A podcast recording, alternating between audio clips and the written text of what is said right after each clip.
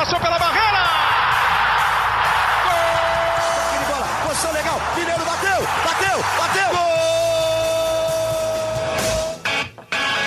Gol! Bom dia para quem é de bom dia, boa tarde para quem é de boa tarde, boa noite para quem é de boa noite. Se você está ouvindo a gente de madrugada, boa sorte. Eu sou Marcelo Azan, setorista do São Paulo, e esse é o podcast GE São Paulo. Como você já percebeu logo na abertura, a voz não é a que você está acostumado a ouvir. Leandro Canônico, nosso apresentador e editor titular do programa, nos abandonou nesta edição do podcast GE São Paulo por motivos de trabalho, de escala, mas numa próxima edição próxima de você, ele estará conosco novamente, sem dúvida alguma, até porque o seu carisma é insubstituível. Mas, para tentar minimizar essa ausência, assim como o Fernando Diniz quebra a cabeça para repor os desfalques ali, que não vai ter para Libertadores, eu também busquei os meus jogadores, se é que podemos falar assim, para compor a mesa do podcast GE São Paulo. Então, vou começar pelos convidados e depois apresento os que vocês já conhecem, começando pelo Léo Lepre, nosso especialista em futebol sul-americano e que vai nos ajudar a analisar essa retomada da Copa Libertadores, principalmente, claro, o jogo São Paulo e River Plate, quinta-feira, no Morumbi. Seja muito bem-vindo, Léo. Tudo bem, Marcelo? Prazer estar aqui com vocês, prazer estar com o time. Contem comigo sempre que precisarem, estou à disposição. É, é disso que a gente precisa, jogador de grupo. Esse elenco aqui está unido, esse elenco está fechado. E para mostrar que o elenco está fechado, ele, que já tem cadeira cativa, mas não é titular, mas é quase um titular, ele tem, ele tem carteirinha de sócio do podcast GE São Paulo, e aí sempre que ele quer, ele dá aquela carteirada. André Hernan, repórter dos canais Globo, está conosco novamente com seu cabelo inconfundível nas entradas dos programas dos, cana dos canais Sport TV e também da Globo. Quem vê já sabe do que eu estou falando. Tente imaginar um topete, uma barba por fazer, um cabelo, aquele que você já conhece. Você já viu o André Hernan direto na televisão, você sabe do que eu estou falando. Tudo bem, amigo? Tudo bem, Razão. Abraço, Timaço. Eu, eu sou que nem o Gabriel Sara. Às vezes eu sou criticado, mas eu entrego. É um prazer estar aqui mais uma vez com vocês e com o meu cabelo, que eu vou cortar amanhã, terça-feira. Então teremos novidades aí na tela. Já começa com informação quente aqui no podcast de São Paulo, por essa você não esperava. E fechando a nossa mesa, os nossos tradicionais setoristas do São Paulo, Eduardo Rodrigues e Felipe Ruiz, o nosso Praz, que você já está acostumado, que a gente chama de Praz ou Felipe Ruiz. Tudo bem, Edu? Tudo bem, Praz? Fala, Rasa. Tudo certo. Que bom que temos um time formado de craques aqui mais uma vez. Léo, Hernan, o Praz. Vamos falar muito do Tricolor, tem muita coisa para falar, debater o jogo contra o Santos, falar sobre o jogo da Libertadores. E essa informação do André Hernan aí vai deixar a galera contente aí que vê o Andrezito com cabelo cortado. Terça-feira estarei ligado em todos os programas aí, porque ele é assim, ele começa 10 da manhã e vai parar 10 da noite no troca de passes, né? Esse é André Hernan. Imparável. A notícia não dorme, André Hernan diria. É, gravamos com o Leandrinho outro dia, o Leandrinho falou sobre a importância do sexto homem. André Hernan, mais do que nosso sexto homem, nosso décimo segundo jogador, sempre vem para acrescentar aqui, né? A satisfação, vamos debater muito São Paulo aí, Razar. Ele é onipresente, né? Ele está em todos os lugares. É, vamos começar falando do clássico empatado por 2 a 2 Santos e São Paulo, sábado na Vila Belmiro. São Paulo jogou bem, é, saiu na frente. O Gabriel Sara, que já foi citado aqui pelo André Hernan, fez dois gols. O Hernan, inclusive, estava na transmissão do jogo, fez uma boa entrevista com ele na saída do campo. Pode falar um pouquinho mais desse detalhe do cheiro da grama ali, que ele conhece tão bem. O Gabriel Sara fez dois gols. Santos empatou em dois lances de bola parada. Um no escanteio, o Madison de cabeça, e no outro, uma falta de longe. O Marinho chutou e o Thiago Volpe acabou falhando, tanto na formação da barreira quanto na hora de ir para a bola.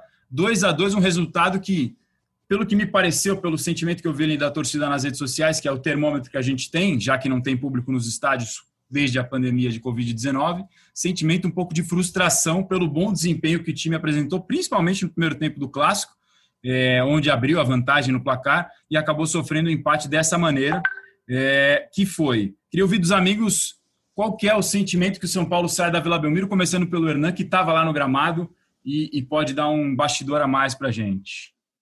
É, razão. Então, eu, eu entendo que assim, o São Paulo mais uma vez deixou de somar dois pontos por causa é, de um erro individual de um jogador que tem muito crédito com o torcedor de São Paulo, né, que é o Thiago Volpe. É, o São Paulo fez uma, uma boa partida E a sensação que, que a gente tinha antes do jogo é que o Fernando Diniz tinha que ir com um time um pouco mais precavido pela velocidade de Soteldo, de Marinho, pela fase e tudo mais. Mas o São Paulo é, foi com a mesma escalação. Criticado, o Sara teve um jogo assim para mim espetacular, é um jogador muito frio, um jogador que entende as críticas e é um atleta que tem muita confiança do Fernando Diniz. É, o São Paulo precisa parar de oscilar, inclusive dentro da partida, né? O São Paulo teve a possibilidade de matar o jogo, de colocar ainda mais dificuldade para o Santos principalmente no primeiro tempo, e não soube aproveitar. O Vitor Bueno teve algumas oportunidades, não, não, não concluiu em gol, não traduziu em gol, e, e o São Paulo, nessa questão de falta de resultado, está apresentando um melhor desempenho, ou tem apresentado um melhor desempenho. Então, eu entendo que é, essa oscilação dentro da partida está matando o São Paulo, mas é uma, é, é uma situação em que é, você vai criando uma casca de confiança nesses jogadores que dependem muito da confiança. Eu acho que para uma semana que está vindo de Libertadores, uma sequência grande de jogos difíceis também pelo Brasileirão, acho que deixa uma ótima impressão ou uma boa impressão para o torcedor São Paulino, já que vai ser bem complicada essa sequência aí. E a boa notícia para mim foi do Gabriel Sara, sem dúvida nenhuma. Antes de ouvir os amigos análise dos amigos no clássico, uma rapidinha para cada um responder. Se alguém discordar, pode falar. Alguém acha que o Volpe não falhou no gol do Marinho, segundo do clássico? Não. Acho que silêncio de estudo.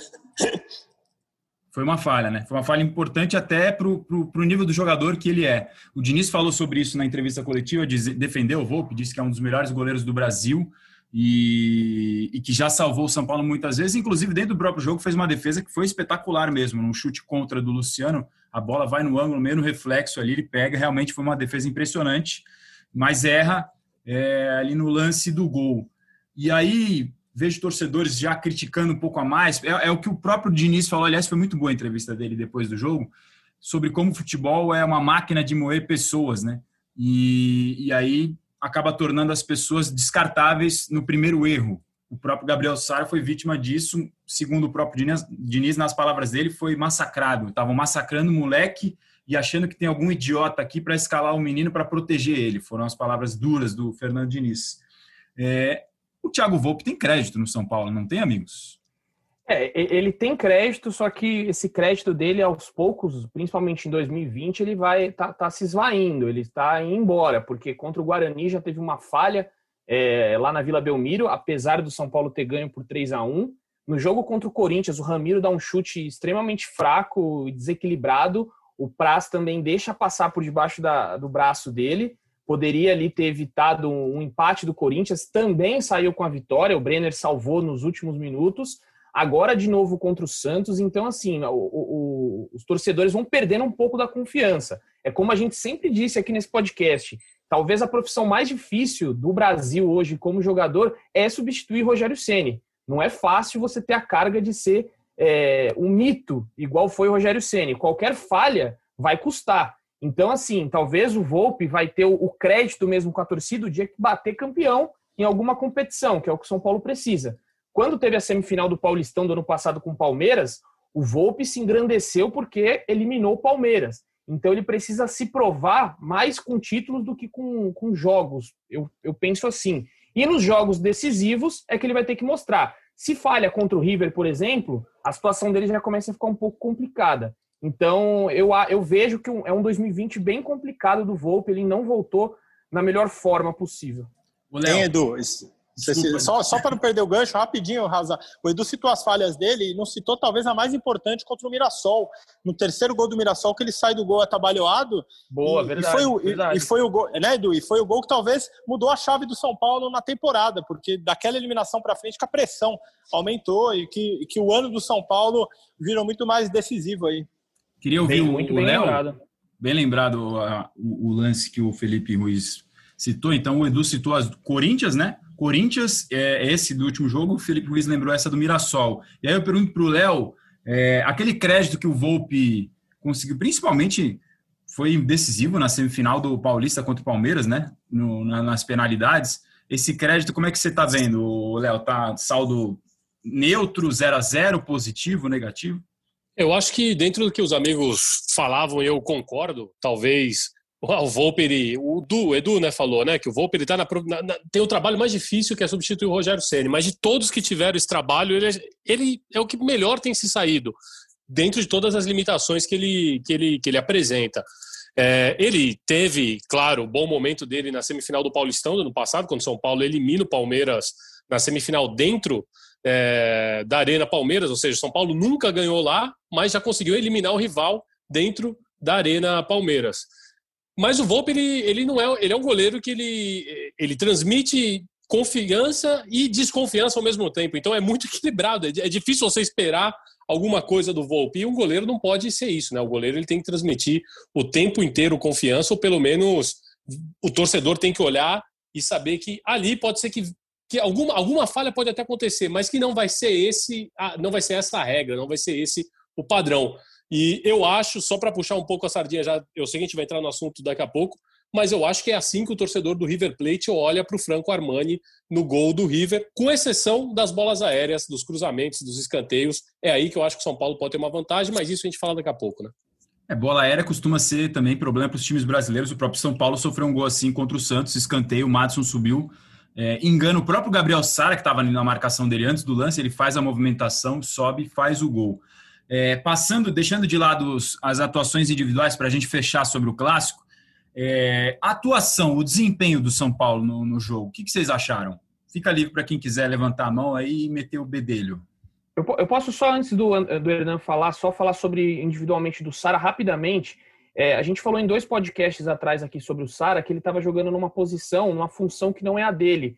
Ele estava recompondo defensivamente, ele fechava a segunda linha de quatro. Até citei isso no podcast, depois do jogo contra o Fluminense, e muita gente nas redes sociais vem, me chamar de passador de pano.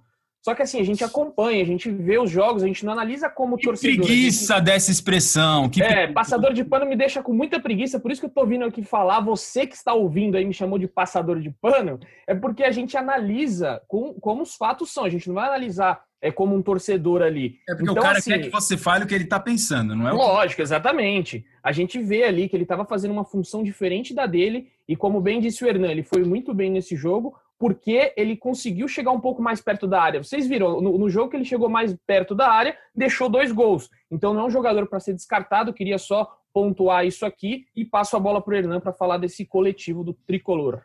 É, o coletivo que acabou funcionando também muito em função de uma mudança importante para o Sara poder pisar mais na área, o Hernandes segurou um pouco, né? O Hernandes, é, no, quando o São Paulo ataca, o Sara obrigatoriamente tem que ser um meia. E quando defende, ele tem que ser um volante que tem que ir até a área para começar a jogada e, e marcar. Então, assim, é um garoto que é muito sobrecarregado pelo esquema tático que o Diniz coloca, pelo modelo de jogo do, do, do, Diniz no São Paulo.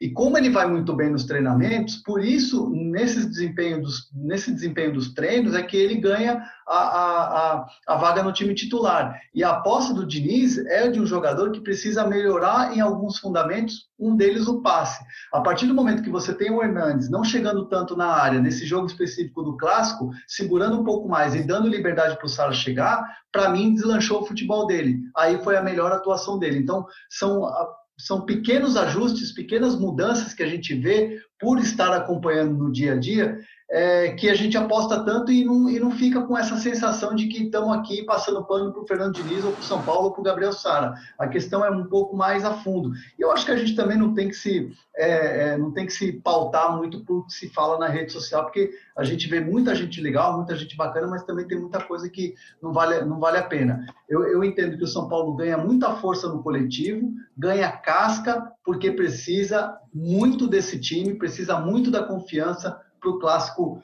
internacional, é um grande clássico mundial contra o River Plate. Falando, aproveitando o gancho do Hernan, falando um pouquinho da parte coletiva, é, no último podcast a gente falou muito sobre as laterais, né?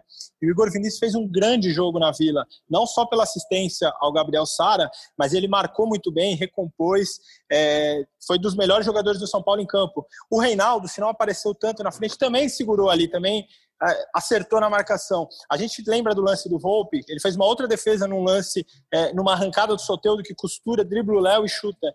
Então, então, assim, eu acho que o São Paulo jogou para ganhar do Santos na Vila, criou, teve chances, mas o Santos também criou, foi um jogo aberto, foi um, Foi um belo jogo de futebol. Então, assim, fica, fica a sensação de, de derrota, apesar do empate, pela forma como foi o gol.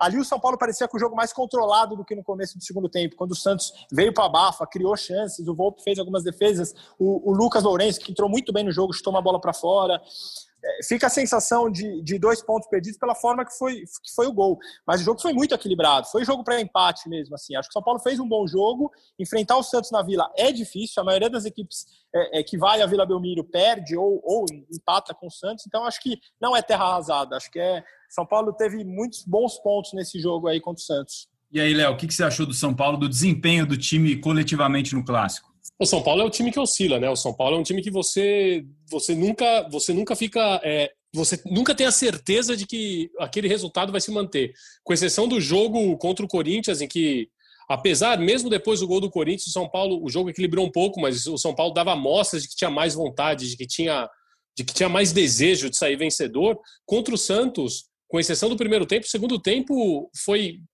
foi, foi o São Paulo foi muito inoperante, né? O Santos foi muito mais é, teve muito mais aposta de bola, também não, não, ofereceu muito, muito risco, mas era muito difícil você imaginar que o São Paulo pudesse sair vitorioso. Então, acho que o Hernan também falou disso, eu concordo. São Paulo é um time que oscila, São Paulo não é um time não é um time que você pode esperar um padrão de jogo durante os 90 minutos, e isso é muito ruim, né? É muito ruim, principalmente agora que você vai voltar pro, a jogar competições de um pouco mais de um nível de exigência um pouco maior, com adversários um pouco mais estruturados, principalmente quando essa, essas competições entrarem nas fases eliminatórias, né? nas oitavas, nas quartas de final, se assim o São Paulo chegar, né? se lá o São Paulo chegar.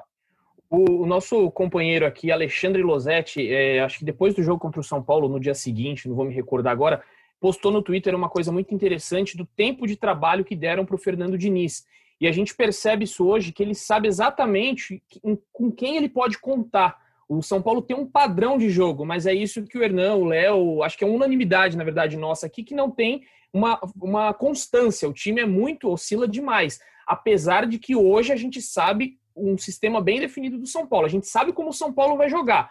Agora, o espírito do time é o que está precisando mudar o, o Diniz já conseguiu implementar a sua filosofia de jogo, já conseguiu implementar, colocar jogadores que ele acredita, vide aí o, o Diego e o Léo, foram sacadas do Diniz, então ele já tem pontos legais aí no seu time. Agora precisa parar com essas oscilações. E aí eu vejo o São Paulo com, com, como um sério candidato para brigar por coisas maiores. Por título, talvez, a gente não sabe. A Libertadores, principalmente, vai ser uma loucura, porque a gente vai falar daqui a pouco, o River ainda não fez nenhum jogo oficial. Então tudo pode acontecer nessa Libertadores. Você pega um time boliviano, é, que muitas vezes também não está jogando, um time equatoriano, enfim, tudo pode acontecer nessa Libertadores, uma loucura. Quem sabe São Paulo chega lá em fevereiro com um time arrumadinho, sem oscilação, pode, pode coisas assim boas acontecerem aí para o tricolor. Lembrando só mais um lance do Igor Vinícius, que foi elogiado pelo nosso Felipe Ruiz. Cruzamento do Tietchan muito bom nas costas da defesa, ele aparece por trás, finaliza de pé direito, a bola vai para fora. Também uma chance boa de, de gol do São Paulo no clássico no primeiro tempo. Que eu achei que o São Paulo jogou muito bem no primeiro tempo, dominou as ações, assim, jogou bem à vontade, poderia ter feito até mais gols. No segundo tempo, de fato, ficou mais atrás, baixou as linhas, marcou atrás da, da bola do Santos e era natural que o Santos, jogando em casa, perdendo parcialmente, ia tentar buscar o empate, a virada, conseguiu o empate no lance que a gente já comentou. Vocês falaram. Dado curioso, Raza, dado curioso, no primeiro tempo que você falou, São Paulo teve 40% de posse de bola, mas ainda assim foi um time objetivo, foi um time rápido na transição, é, coisa que a, gente, que a gente cobrou em vários jogos do São Paulo no Morumbi com o Diniz, por exemplo, que não era. Então, assim, ainda é um, ainda é um trabalho de ajuste do Diniz, né? Ele ainda está está achando ali a melhor forma, está se adaptando. E esse domínio ficou claro, inclusive, na estatística de finalizações do primeiro tempo. 11 a 5 para o São Paulo como visitante num clássico na Vila é algo completamente fora da curva. Não é simples você conseguir dominar o Santos dessa maneira, jogando um clássico fora de casa. É, o Edu lembrou do Losetti falando do tempo de trabalho do Diniz. Vai completar um ano agora em setembro. Um ano de trabalho do Fernando Diniz como técnico do São Paulo é um dado importante, principalmente nessa atual gestão que é, ficou marcada principalmente pela troca de treinadores. É um feito raro do Fernando Diniz, principalmente com tanta pressão de todos os lados, até agora de forma mais, mais recentemente, muita pressão de todos os lados em cima dele, e se manteve no cargo e está tá conseguindo fazer um trabalho é, interessante no São Paulo. Passando agora para o nosso tema Libertadores, que o torcedor de São Paulo tanto gosta, a Libertadores é diferente no Morumbi, amigo. Tá chegando a hora. River Plate, quinta-feira no Morumbi. São Paulo e River, retomada da Libertadores. Tricolor vai fazer o terceiro jogo, né? Tem três pontos em dois jogos. Tá todo mundo empatado ali no grupo D. E o São Paulo pega o River Plate. Antes da gente entrar no nosso debate aqui, o nosso Eduardo Rodrigues convidou um espião, entre aspas, o jornalista Gaston Pestarino, repórter do Diário Olé, da Argentina, que cobre o dia a dia do River Plate, e ele aceitou participar do podcast GE São Paulo para nos contar um pouquinho sobre, River Plate. Diga lá. El arranque de River es eh, claramente el que nunca esperó ni imaginó. River hoy no tiene partidos oficiales y nada más pudo hacer una sola vez eh, desde que empezó, desde que se cortó la, la Libertadores, nada más una vez sola pudo hacer una especie de partido que fue el otro día, un 10 contra 10, pero nada más que eso es lo que tiene de fútbol hoy el equipo que, que dirige Gallardo. Entre las bajas, lo, lo, más destacado es que Juan Quintero no sigue en River, eso imagino que ya lo saben, el jugador está en Miami esperando que se haga el, pasa, el, el fichaje con el Shenzhen chino. Eh, hay un tema de, según él, revisión médica, en River esperan los avales y hay una cuestión económica, bueno, fue una negociación difícil. Eh, en la que el club chino no ponía la plata, toda la plata que esperaba River y Juanfer tuvo que, que resignar una deuda bastante importante de casi un millón y medio de dólares, más ceder los porcentajes que le correspondían al representante y demás. Y la otra baja importante es Nacho Escoco, que se fue, que venció su contrato en junio y, y se fue a Newells, volvió a Newells. Entre otras de las bajas por lesión es Prato, que si bien hay alguna mínima esperanza de que llegue al partido con San Pablo, la realidad es que está muy complicado, tuvo una distensión y es muy difícil que llegue. Y el otro que está en duda es Paulo Díaz, eh, también difícil que llegue, pero tiene un poco más de chances. Y eh, la, la, última baja que se sumó eh, en los últimos resultados de coronavirus fue Casco. Milton Casco, lateral izquierdo, dio positivo por un contacto estrecho con un familiar también positivo. Así que esa es la, máxima preocupación de Gallardo porque hoy Casco es titular, es uno de los jugadores más importantes de River. Así podemos decir que si bien mantiene la misma base de los que terminaron jugando combinacional aquel 11 de marzo, Hoy podemos decir que tiene la duda entre si seguir jugando con línea de 3 en el fondo o volver a la línea de 4. Así, Armani, Montiel, Martínez Cuarta, Pinola o Rojas y Angileri. Angileri es el 3 suplente que va a reemplazar a Casco. En el caso de que juegue con línea de 5 en el fondo, con línea de 3 centrales más los dos laterales, jugarían Pinola y Rojas. Eh, Julián Álvarez en la mitad de la cancha, en caso de que sea con línea de 4, si es con línea de 5 sale Julián Álvarez, Nacho Fernández, Enzo Pérez, Nico de la Cruz, Rafael Borré y Matías Suárez. Ese sería el equipo que pondría Gallardo, salvo alguna sorpresa que siempre nos tiene acostumbrados. A ver, entre la lista habíamos dicho que eh, seguramente lo tendrán como información. River presentó 29 jugadores, no lo sacó a Quintero. Es una base muy parecida a la lista anterior, hay algunas modificaciones, pero decidió no presentar juveniles. Y en cuanto a la expectativa del club, eh, como siempre, es ganar la Libertadores. Eh, sabe River que puede ser la última la última copa de, muchos de sus jugadores. De hecho, Martínez Cuarta es muy probable que se vaya y sean estos sus últimos partidos. Eh, y sabe que hay muchos jugadores que son muy difíciles de retener, como Montiel también, por ejemplo, Borré y el propio Gallardo, que si bien tiene contrato hasta diciembre de 2021, acá se habla mucho como, eh, aprovechando la serie de Jordan, de, de Last Dance. Bueno, acá se habla mucho del último baile, de que va a ser el último gran torneo y la última gran posibilidad de Gallardo con este equipo que ha ganado tantas coisas. Aí a análise do jornalista do Olé, que cobre o River Plate. Eu chamei o Léo Lepre aqui, também não é por acaso. Além de ser especialista em futebol sul-americano, ele vai nos explicar no portunhol, é, traduzindo para a gente um pouquinho, um resumo do que o, do que o jornalista do, que cobre o River do Olé nos explicou e também já trazer as informações que ele tem, porque eu sei que ele acompanha muito futebol sul-americano, conhece muito do River Plate e, e, pode nos dar um panorama. Pelo que eu entendi ali, tem algumas, alguns desfalques, né, Léo? Tem o Prato, que é dificilmente ele falou ali que vai chegar. O Prato, a torcedora de São Paulo conhece muito bem. Situação do Casco, enfim. O que, que você pode falar para a gente do River, Léo?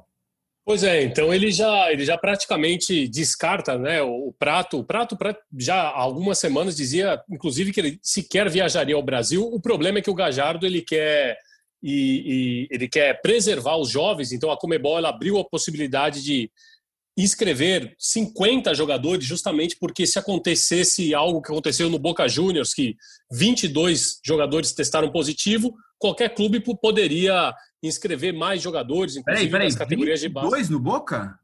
No Boca foram 22, os quatro arqueiros, os quatro goleiros testaram positivo no Boca. Caraca. Era um problema para o Boca visitar o Paraguai agora, justamente porque não tinha sequer goleiro, né? Isso aqui acho que é maior, Paulo... mais, mais do que qualquer clube do Brasil. Não lembro de algum clube. O Corinthians talvez tenha sido um dos que mais teve. Teve 22? Não lembro agora de cabeça. Mas Eu acho que o Corinthians não bate 22. O Corinthians bate um pouquinho menos, mas também há uma outra leitura aí, viu, Razan? Também não se sabe porque é o seguinte: o jogador que testa positivo agora, antes de começar a, a Libertadores, ela ser retomada, e curioso que o Boca é, tenha divulgado esses, esses dados 15 dias exatamente, foi na semana retrasada, né? 15 dias antes do retom da retomada da Libertadores, e até é, é, é, muito conveniente, porque aí esses jogadores, teoricamente, estariam liberados para jogar o resto da Copa, porque provavelmente os testes deles não dariam mais positivos. Então, também é uma outra leitura. O River não teve nenhum caso. O River teve um caso, na verdade, antes, que foi do goleiro Centurion, que é um terceiro goleiro, e teve o problema agora com o Milton Casco, que é o lateral esquerdo titular do Marcelo Gajardo. Por isso que ele vai aí com uma com, com, com o Angileri, né, que é um que é o reserva, na verdade, que vai para vai, vai fazer a função. Ele vai com uma zaga que é considerada a zaga titular, porém o Pinola, que é o Martinez Quarto e o Pinola, né? Só que o Pinola ele já está é, numa idade avançada, o Pinola tem 35 anos, ele já não é mais aquele garoto, e tem que ver como 190 dias, a 190 dias, o River Plate não disputa uma partida oficial, tem que ver como o Pinola vai, vai se comportar 90 minutos. Por isso que existia essa expectativa de que o paraguaio Paulo El Sicario Dias, ele que tem o melhor apelido do futebol sul-americano no momento, é, ele tinha a possibilidade de jogar ao lado do Martínez Quarta, mas o Paulo Dias, assim como o Prato, é isso, 190 dias sem jogar futebol, a musculatura não aguentou e o Paulo Dias está machucado. Fora isso, claro, tem a baixa do, do Quinteiro, que já está negociado, vai com futebol, vai para o futebol chinês. Tem a baixa do Nacho Escoco, que não era titular, era reserva, né? Mas o Nacho Escoco sempre entrava.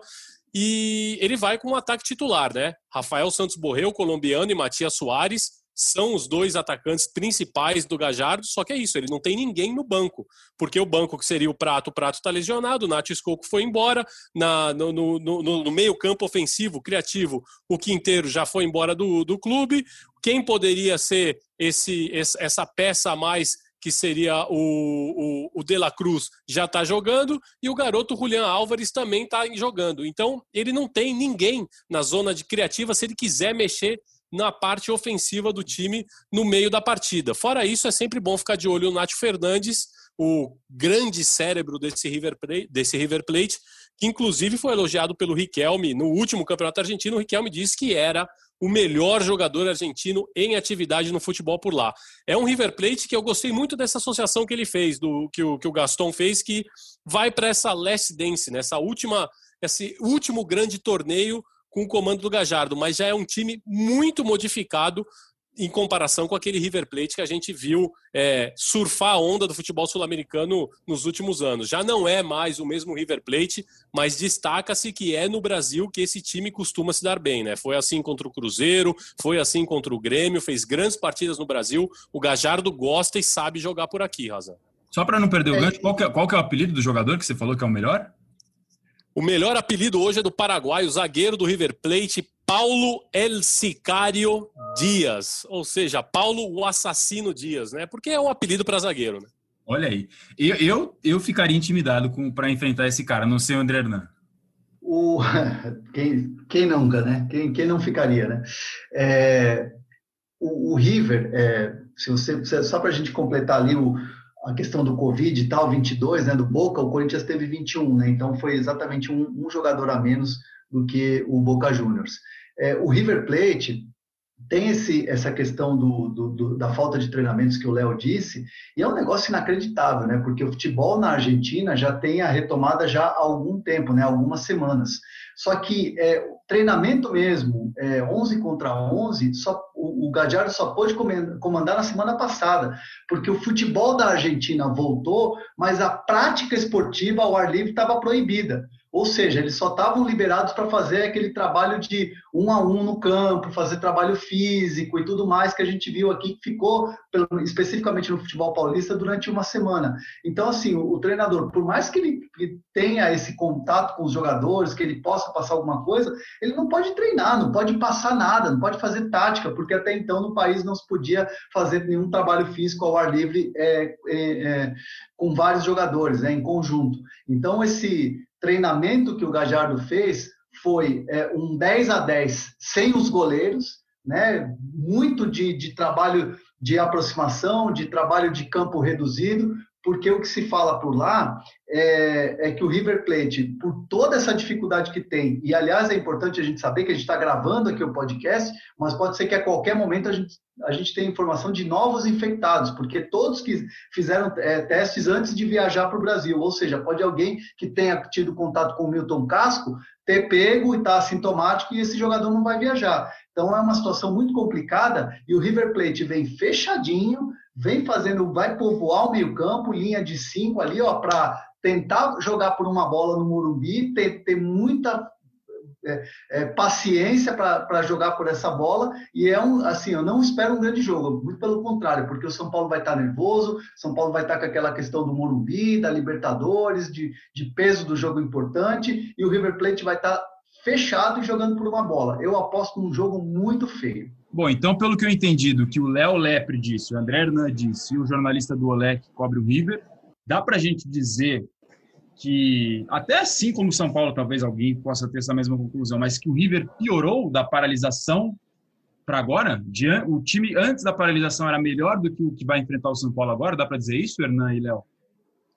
Ah, é, o último jogo, né, Léo, foi exatamente o binacional, 8 a 0 né? Aí depois veio a, a, a pandemia, dizer, a gente ainda está na pandemia, é bom deixar isso bem claro, mas teve aquele momento de paralisação e tudo mais. Quando voltou, o River não treinou. Tem essa série de desfalques, essa série de baixas de jogadores importantes que deixaram o clube, piorou, sem dúvida nenhuma. A gente vai ver um time com pernas travadas aqui, né, Léo? É isso, é, a, gente não, a gente não sabe nem o, que esperar desse River Plate, né? Um River Plate que a gente não vê há 190 dias. Eu, na história do River Plate, o clube nunca ficou tanto tempo assim sem jogar. A última vez que aconteceu alguma coisa parecida foi nos anos 60, mas o clube ficou, se eu não me engano, foram 154 dias, alguma coisa assim. Agora já está 190 dias.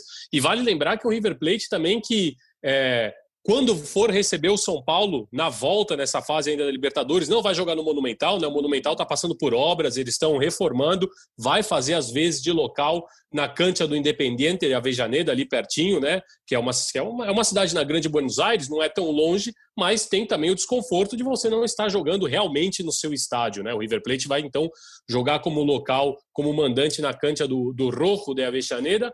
E é importante lembrar, é, Razan, André, Edu, o Felipe também, que o River Plate não costuma se dar bem contra o São Paulo, principalmente na Libertadores. Né? Em jogos pela Libertadores foram é, quatro duelos até hoje. O River nunca venceu o São Paulo. O melhor resultado que o River conseguiu contra o São Paulo numa Libertadores foi um empate e depois foram três triunfos do, do tricolor.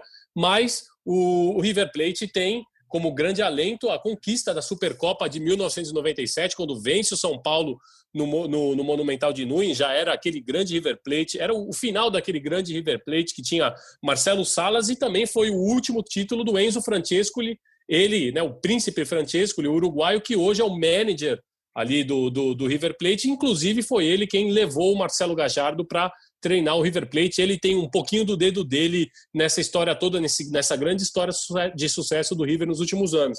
Então, o torcedor de São Paulo, apesar, concordo com o Hernan, vai ser um jogo feio, mas o torcedor de São Paulo pode ter esperança porque chega com 13 jogos de vantagem, já, já disputou o Campeonato Paulista, está disputando o Campeonato Brasileiro. O River Plate não está disputando nem coletivo se por um lado o River chega com essas baixas, né, do o São Paulo também tem seus desfalques importantes. Daniel Alves não volta com a fratura no antebraço. Luciano tem aquele gancho que ele herda do Grêmio pela briga generalizada do Grenal de três partidas. Aliás, um ótimo começo do Luciano de São Paulo, quatro gols e uma assistência, vai fazer muita falta. O Diniz disse até depois do jogo contra o Santos que espera que não faça tanta falta assim. A gente pode até tentar debater aqui quem que pode jogar no lugar dele. E o Pablo, que também dificilmente vai jogar com aquela lesão é, incomum, digamos assim, no tronco, né, Edu? Exatamente, Raza. Antes só de entrar nesse assunto, só agradecer ao, ao Gaston, que foi muito gentil de mandar o áudio. É, complementar só uma informação também que o, que o Hernan falou dos treinamentos. O Gaston me mandou agora, que inclusive que o, o River só treinou dois tempos de 15 contra os reservas. Então os titulares treinaram só 30 minutos hoje contra os reservas. Então, assim, só é, só piora a situação, né? Porque os treinamentos não são com aquela carga que a gente conhece. E, e também, só para falar do estádio, o, aproveitar o tema Libertadores, o Binacional não vai jogar na altitude de Juliaca, vai jogar é, em Lima, no Peru. Então, São Paulo vai ser o único time que subiu os 4 mil metros desse grupo para jogar. Também vai ser um, um fator aí é, que pesa contra o São Paulo. Falando dos desfalques, né? Como você bem disse, aí o, Fernando Diniz vai ter que quebrar a cabeça para montar esse ataque porque o Pablo, ele não descartou, o Fernando Diniz na coletiva de, domingo, de sábado não descartou o Pablo de quinta, mas a gente sabe que é muito difícil, o Hernan conversou com ele, fez uma matéria para o GE, e sabe que é muito complicado esse retorno, talvez pode ter sido um blefe ali do Fernando Diniz para enviar para o Gajardo um recado, ó, oh, Pablo pode ir aí, então talvez pode ter sido esse blefe. Eu apostaria no ataque, dando meu palpite aqui, que ele não mudaria muita coisa, iria de Vitor Bueno e Paulinho Boia para ganhar velocidade. Tem o zagueiro de 35 anos, desculpa o nome dele, Léo. Pinola.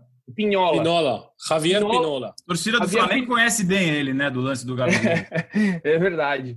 E aí o Javier Pinola, 35 anos, não tá treinando há 190 dias praticamente. Coloca o Paulinho Boy ali para cima dele, que dá um sufoco, pode ser uma boa saída.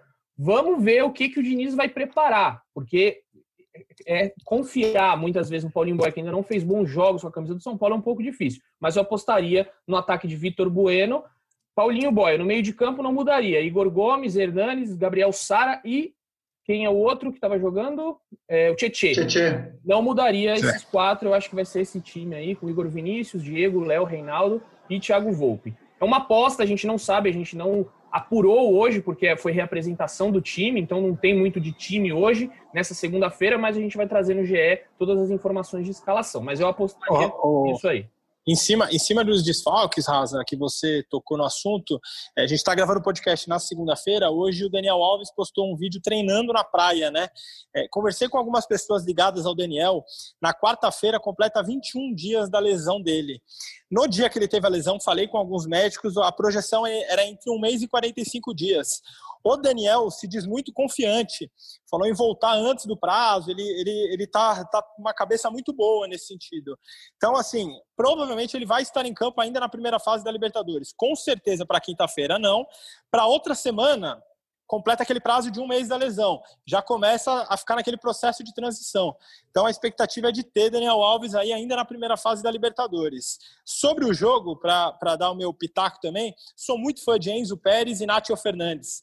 Acho que o, o, a grande chave do São Paulo passa pelo meio de campo. São Paulo não pode deixar o River gostar do jogo, como a gente fala naquele jargão futebolês, né? São Paulo tem que impor a parte física, está treinando há muito mais tempo, vai estar tá mais preparado. Então, assim, não pode cair naquela, naquela linha de deixar o jogo mais morno, principalmente no, no começo do primeiro e do segundo tempo. Acho que a parte física vai ser fundamental aí para o São Paulo se dar bem contra esse River do Galhardo. Hernan, é, o que, que, você pode falar para a gente também em relação ao Pablo, que você, você e o próprio Felipe acompanharam o Pablo de forma virtual, né? No Morumbi, no último jogo de São Paulo contra o Bragantino, se eu não estou enganado de cabeça. E dá para já praticamente descartar ele de quinta-feira? eu conversei ali, o papo de bastidor na Vila Belmiro, é, antes e até mesmo depois da partida, no, no gramado ali, tive acesso a algumas pessoas. E, e, o papo era: temos uma chance de ter o Pablo no jogo de quinta-feira contra o River Plate. Essa chance, é, não quiseram me abrir, mas é algo no sentido de uma evolução que ele teve na lesão na semana passada. Inclusive, quando a gente estava acompanhando o jogo do, do, do Red Bull Bragantino com o Pablo no, por Skype, ele, ele, ele até falou, né, Felipe? O Felipe também acompanhou a entrevista. Ele falou assim: não, essa semana eu tive uma boa notícia. É, apesar de tudo, eu tive uma boa Isso. notícia. Então, então é, o São Paulo se apega a, a, a, essa, essa boa notícia da recuperação dele, né, essa evolução que aconteceu na semana passada, para provavelmente ter ele no jogo contra o River Plate. Aí a minha pergunta, é, quando eu perguntei, eu questionei é, essa fonte lá no São Paulo, é, se, se dava para dizer que ele era colocá-lo como dúvida ou já dá para cravar que de repente ele vai ser relacionado. É, o que me disseram é o seguinte, ó coloca ele como dúvida, porque existe essa possibilidade. Aí seria para relacionar e para você ter ele durante a partida. É, não entendo que seria para começar como titular, até pela, é, por ser uma, uma coisa muito recente a evolução de uma lesão considerada complicada. Então, assim, existe hoje uma chance, o que dá para a gente dizer é que a possibilidade dele ser relacionado é real para o jogo de quinta-feira. Só dar um bastidor também, rapidinho, Raza. Conversei com um médico que tem uma ligação até com médicos do São Paulo também. E qual que é a questão dessa lesão específica? É uma lesão muscular, né? Então, a lesão muscular, ela depende muito, como o André bem colocou, da evolução do atleta, da evolução do Pablo. Quando ele fala pra gente que teve uma notícia boa, quer dizer que ele tá diminuindo a dor, quer dizer que tá evoluindo bem a lesão. Então, assim, eu tô, tô com, com, com, o Hernan, eu acho que há possibilidade, acho que é difícil a gente cravar hoje, porque ainda tem uma distância do jogo, mas eu acho que ainda há possibilidade do Pablo, pelo menos, ser relacionado ou, ou participar de alguns minutos nesse jogo aí.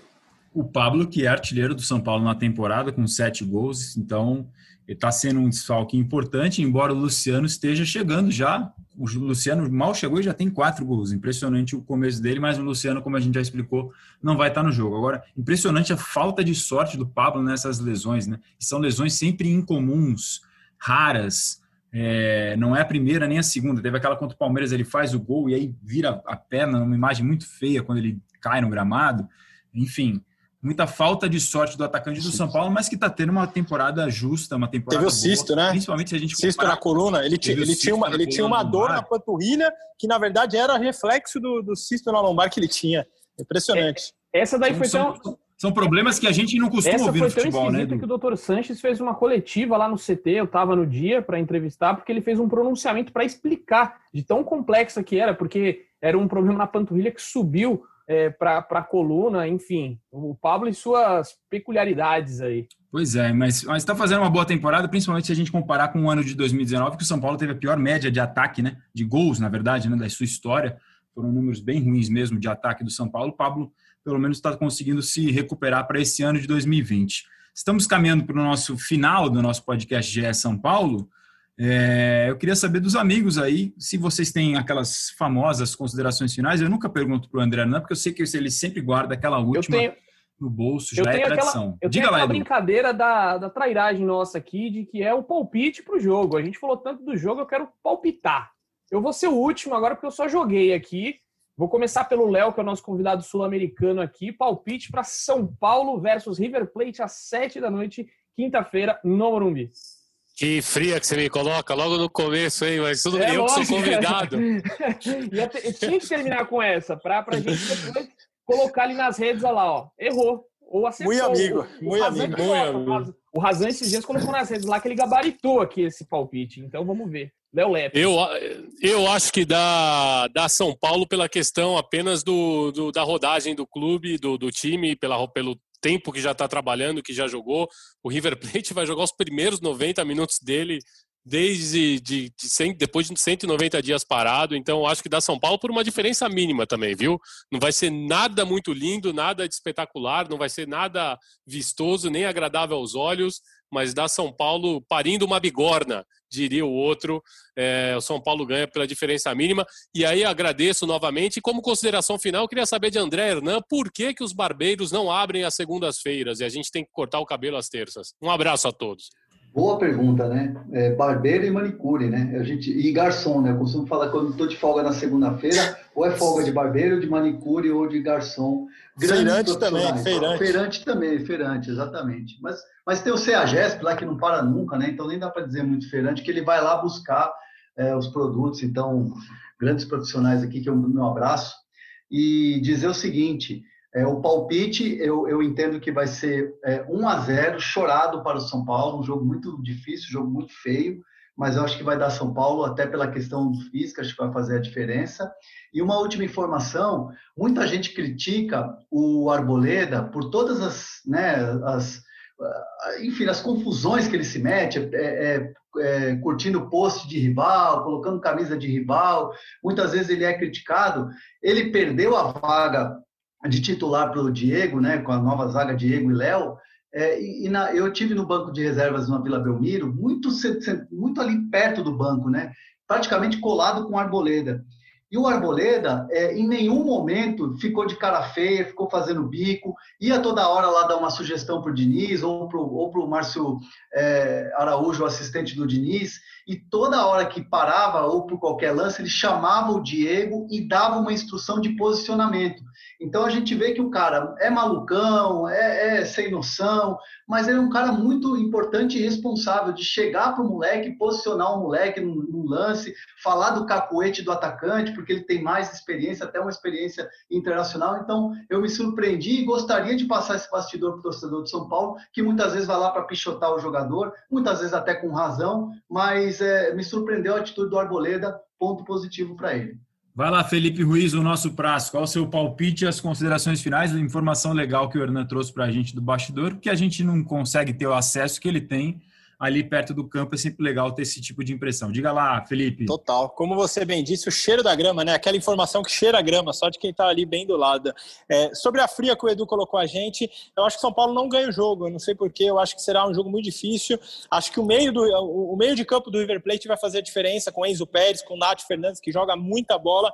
Eu acho que empata no Morumbi 1 a 1 e acho que o São Paulo, São Paulo vai decidir a classificação contra a LDU fora de casa no confronto direto e aí depois a gente fala qual vai ser o placar desse jogo. A última, eu falei do Igor Vinícius aqui, é, o Fernando Diniz elogiou muito ele para pessoas dentro do São Paulo depois desse jogo. É, a gente lembra que ele vinha do jogo ruim contra o Fluminense, né? Que ele, inclusive, falhou no gol do, do Wellington e, e, o Diniz falou que é normal, que essa oscilação de jovens, esse, esse inclusive ele já falou em coletiva aqui, um dos problemas da oscilação é a, é a juventude do, do time e, e, o Igor foi muito bem, ele elogiou muito e, e conta com esse jogador aí como titular para a sequência. É isso, Raza. Eu tenho que dar meu palpite antes que você, Edu, é isso? Então tá, então tá. Então vou, eu estava propenso a falar 1 a 0, mas como o Hernan e o Léo já falaram 1 a 0, para ser um pouco do contra e igualar o negócio aqui, vou junto com o prazo. Eu vou de empate. Só estou na dúvida se 0 a 0 ou 1 a 1. Eu vou chutar 0 a 0 para se errar, erro sozinho e se acertar, acerto sozinho. Então vamos de 0 a 0. E você, Edu?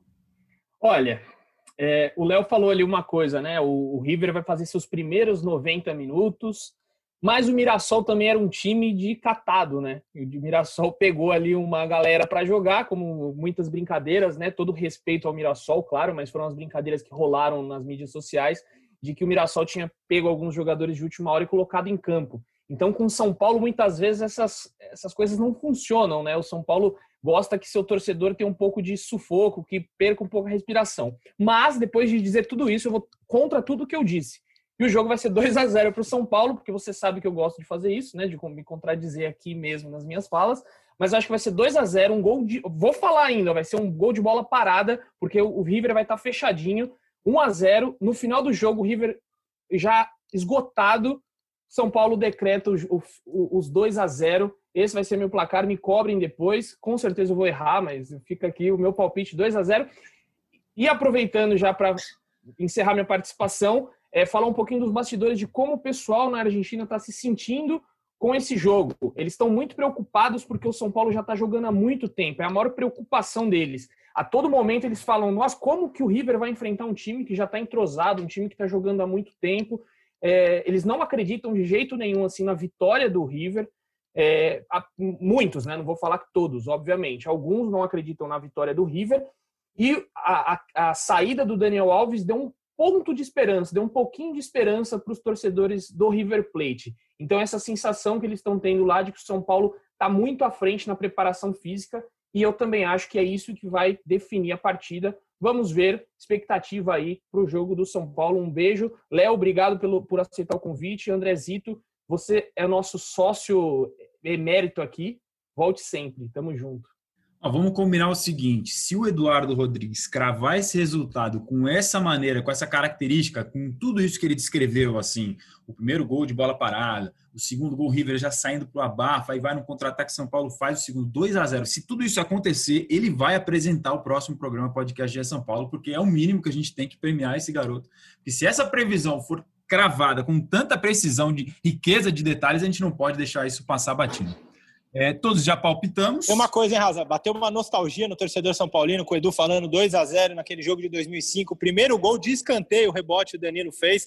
Rogério fazendo 2 a 0 Certeza que bateu uma nostalgia depois que o Edu falou isso no torcedor São Paulino. Mas não vai acontecer dessa vez, a gente sabe. É, Ó, ele fala, depois ele falou, é o Eduardo. É o Eduardo Rodrigues. Nada mais Eduardo.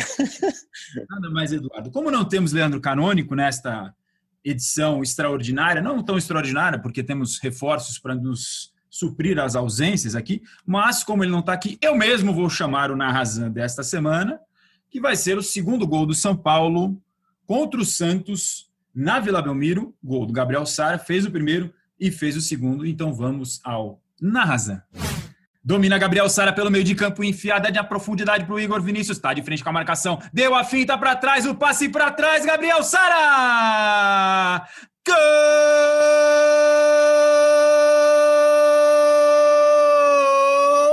do São Paulo! Gabriel Sara, de novo ele, o menino criticado, Nunca critiquei, vai dizer a torcida do São Paulo. Linda jogada do tricolor, enfiada de bola. Ele começa a jogada no meio de campo, levanta a cabeça, enfia para o Igor Vinícius, vai para cima da marcação do Diego Pituca, deixou falando sozinho, tapa para o meio da área o Gabriel Sara de pé direito. Não deu para o João Paulo. São Paulo 2, Santos 1. Um. Podcast. Tem até sonoplastia agora, amigo! Que isso, que narração maravilhosa! Essa, Ô, essa daí. Edu. Foi... Oi. Acabou já, né? Ainda não, a gente continua no ar. Ah, não, não. Cuidado com o que você vai falar. Agora você Mas vai falar, agora todo mundo tá, tá curioso. Agora. agora tem que soltar. Não, eu ia falar o seguinte: se, se você acertar esse, esse resultado da maneira que o Razan falou, você não tinha que apresentar o próximo, você tinha que apresentar o mês todo. não, não inventa, não inventa. Razan, vamos encerrar isso aqui que tá ficando difícil. Inclusive, inclusive, inclusive, ele teria que apresentar o podcast do River Plate lá no Olé também, né? ele tinha que apresentar os dois. Encerra esse podcast aí, tá me complicando. Tá, ficando... tá me complicando. Encerra logo isso aí, encerra esse programa. Então, para alegria e desespero de Eduardo Rodrigues, que está só aumentando suas dívidas, ele já prometeu música no programa Troca de Passes, ele só está criando dívida. A, ficha corrida do Eduardo, depois que acabar a, a nossa quarentena aqui, é, vai ser complicado dele pagar tudo isso. Esse foi o podcast GE São Paulo número 68. Você já sabe, pode ouvir a gente no Globo, ge.globo barra podcasts ou no seu player favorito, Google, Apple, Pocket Cast e também no Spotify. Eu sou Marcelo Azan, um dos setoristas do São Paulo, e a gente vai ficando por aqui. Como sempre, não sou Leandro Canônico, mas deixo aquela mensagem: a pandemia não acabou, continuemos nos protegendo e protegendo a nossa família. Lavem as mãos, usem álcool em gel sempre que possível e um beijo no coração e um abraço na alma de cada um de vocês.